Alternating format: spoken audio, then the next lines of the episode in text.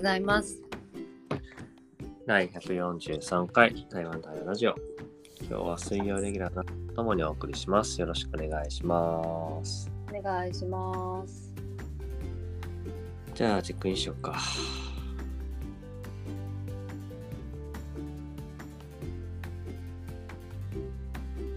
はーい。じゃあ、チェックインすると、そうだな。今朝はなんか自然と目が覚めて、まあ少し体がなんか硬さが残ってるなと思いつつ今ストレッチをしてお茶湯を飲んでなんか落ち着いてる朝かな。まあちょっと今日午前中がね、研修やら何やら立て込んでるので、そのことは気になりつつも、うん、気持ちもなんか落ち着いていい感じかな。はい、よろしくお願いします。はい、お願いします。チェックインすると、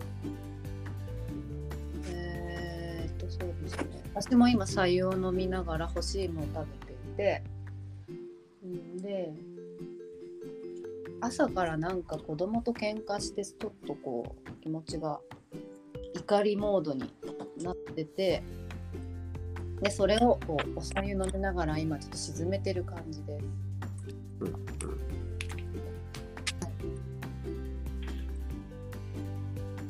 あとなんか梅雨だからまあ雨降ってるしなんか気圧が気圧の影響を体が受けてる感じがしていて体と心がなんかすごいこううんぼんやりしてはい。よろしくお願いします。お願いします。いやー、気圧の影響あるよね。あるね。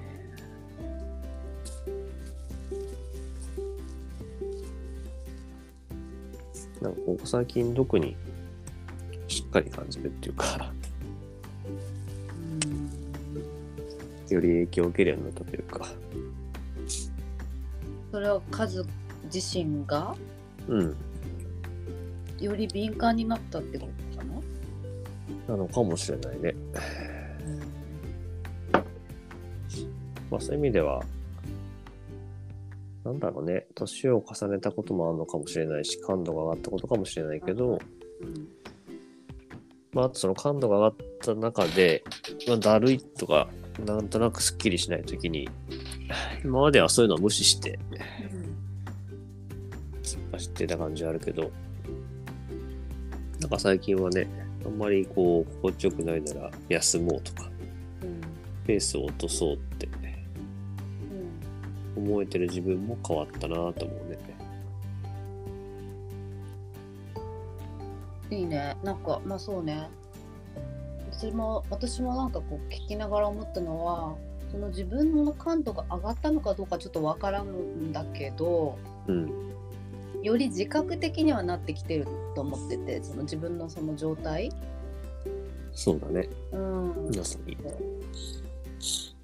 そう。で、その時に多分今日仕事がなかったら、ほんとずーっとベッドの上でゴロゴロしながらぼーっとしたいなって感じがしてるけど、うんまあ仕事があるからなっていう、シャキッとしなきゃなみたいな、板挟み状態か 板挟みなんだね。な。板挟み状態。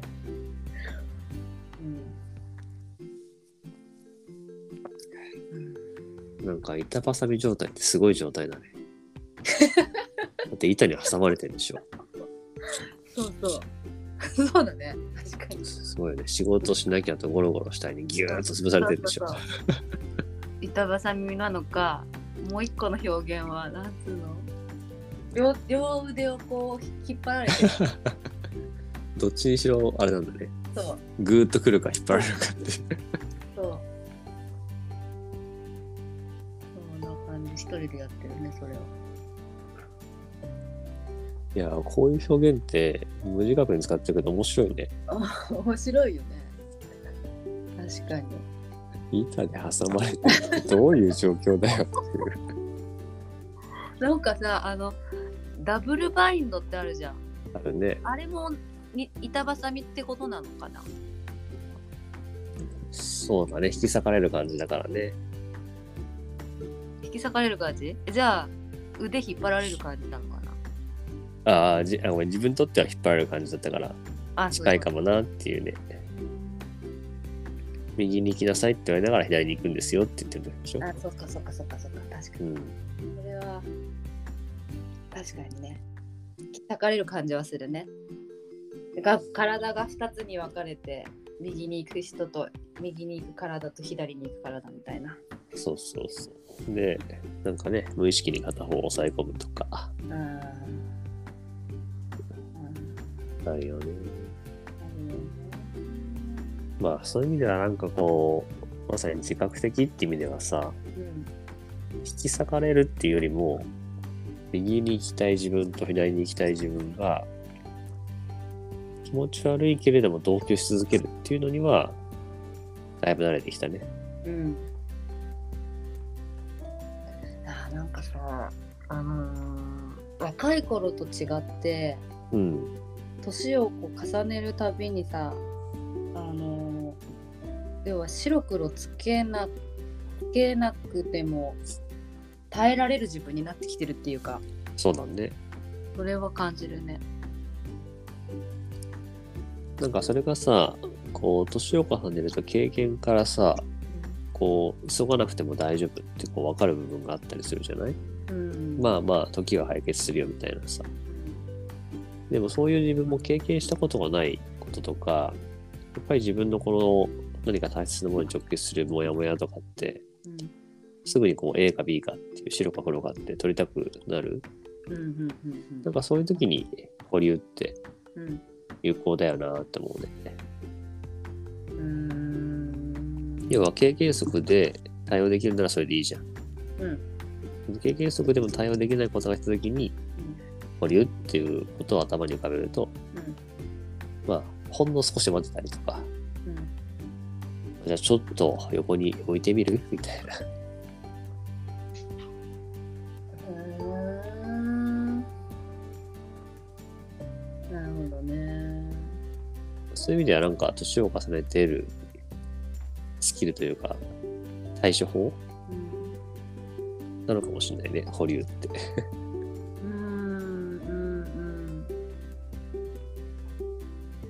そうだねなんか解決しなきゃいけないってずっとこう訓練されてきてるからね。子供の頃から答えを出さなきゃいけないっていうねうん。だから、まあ、それし,、まあ、そしなくていいというかしない方がいい時があるっていうそうだね。うんことをやっぱり学んでいくって本当に経験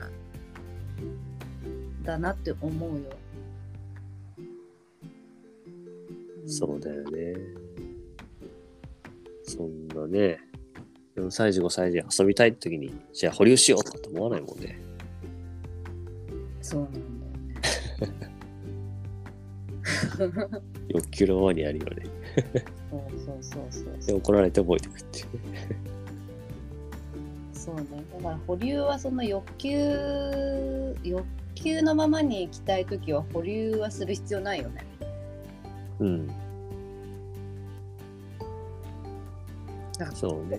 ここで何かをしようとした時に成功なんだろうな。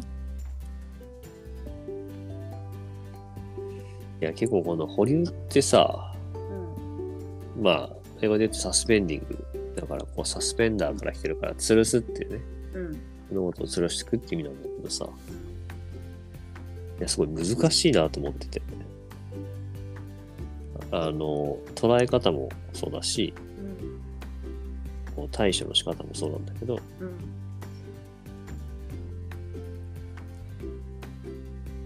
あの、いや、何でもかんでも吊るしてらんないじゃん。いうん や、だって、生きること全てで吊るしちゃったらさ、いや、何も決めらんないじゃん、みたいな。なんかあのあ吊るすんだって思って今保留するって。えそうなん？えそれってえ誰が考えた？ボームさんが考えた？えっと、まあ、自分自身はウィリアム・アイザックスさんの本から学んだけどね。うん。サスペンディングっていう。へええだって吊るすってことは明らかに視界には入ってるじゃん。まあ、どこに吊るすかだね。どこに吊るすかだけど私家自分家だったらまあベランダの物干し竿ぐらいに吊るすんだけど多分。うんうんうん。そのスペースが限られてるから。確か確かに全部は無理だし。まあどこに吊るすかだよね。そのクローゼットの中かもしれないし。そうそうそうそう。だから自分はその、吊るすっていう表現もいいけど、なんか吊るすってなんとなく晒すって感覚があってうん。嫌なので、うん。こう視界の脇に置くっていう表現をするけどさ、はあ、じゃあ一旦やっぱり視界からは外すわけね。数の保留は。いや、あの、もう一回言うけど、視界の脇に置く。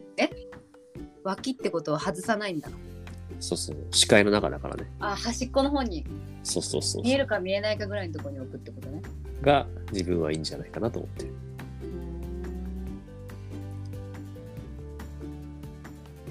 なるほどね。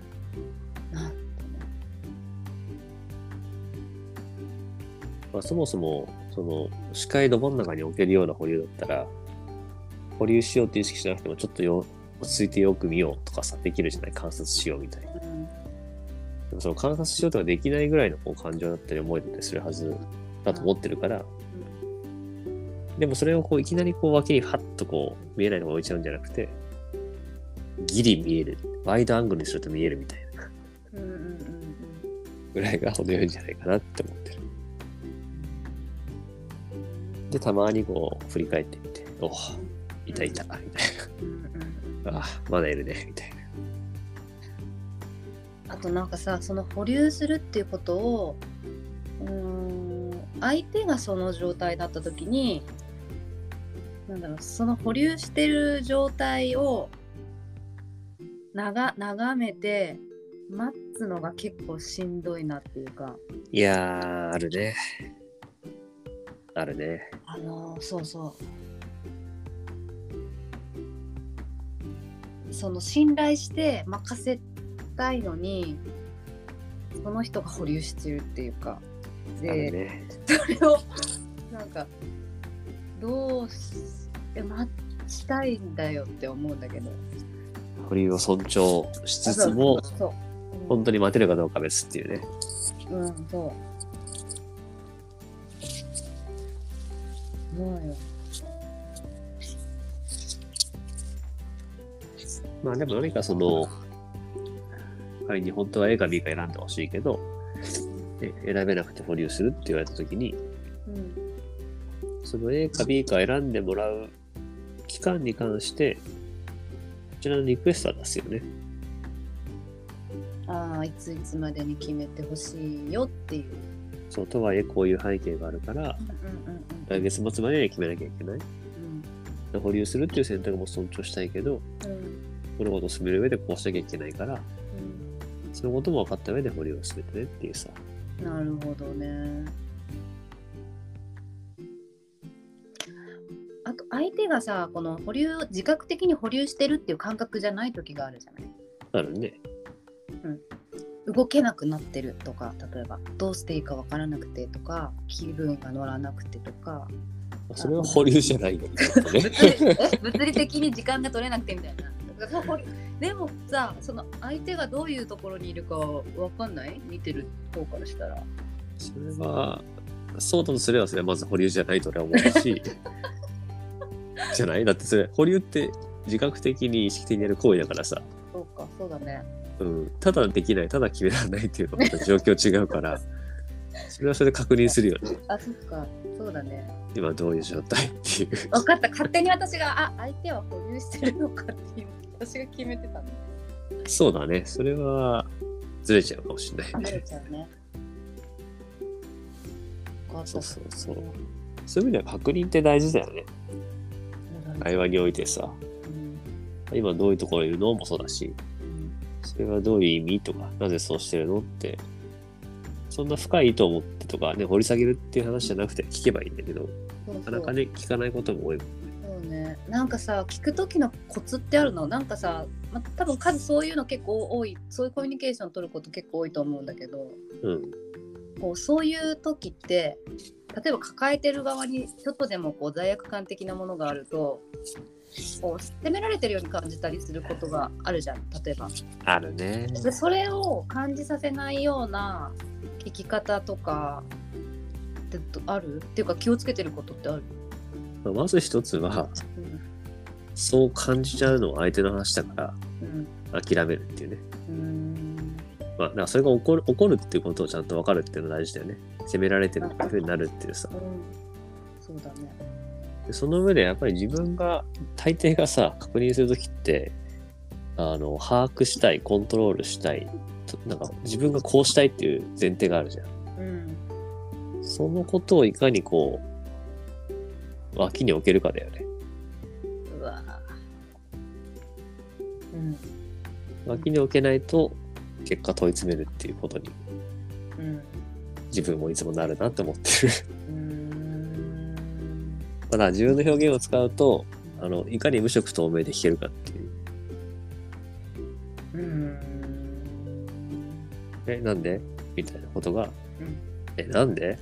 こう、なんかこう、なると、明らかにこうね、喧嘩になるじゃん。なるね。だから、あえ、なんで？っていう、こう、淡々と透明に言うっていう。はいえ、なんで？うんうんうん変におもの、ね、おものっても違うと思うんだよね。うんえー、なんで？つってもさ、うん気持ち悪いじゃん。うん。うん、えー、なんで？ってこう、普通に、普通に聞くっていうさ。うんいやほんとねそれがこう何？吉と出るか凶と出るかほんと相手次第なんだよね。そうだね。うん逆にこう全然こう寄り添われてない感じって受け取る人もいるかもしれないし、いるいるいる。ね、いるよ。ドライな感じがちょっとなんか突き放された感じとかさいるよ。そっからまただから対話ですよね。ああ、ドライに感じたんだね。あの、ドライっていうよりも確認したかったんだ。っていう。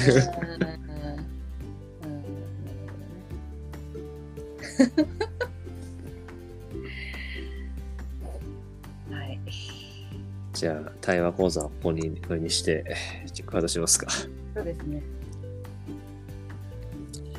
はい、じゃあ、チェックアウトすると、いや、結構ね、このやっぱ保留って、自分はさっきも言ったけど、難しいっていうか捉えづらいし、なかなかやっぱやるのも難しい感覚があって、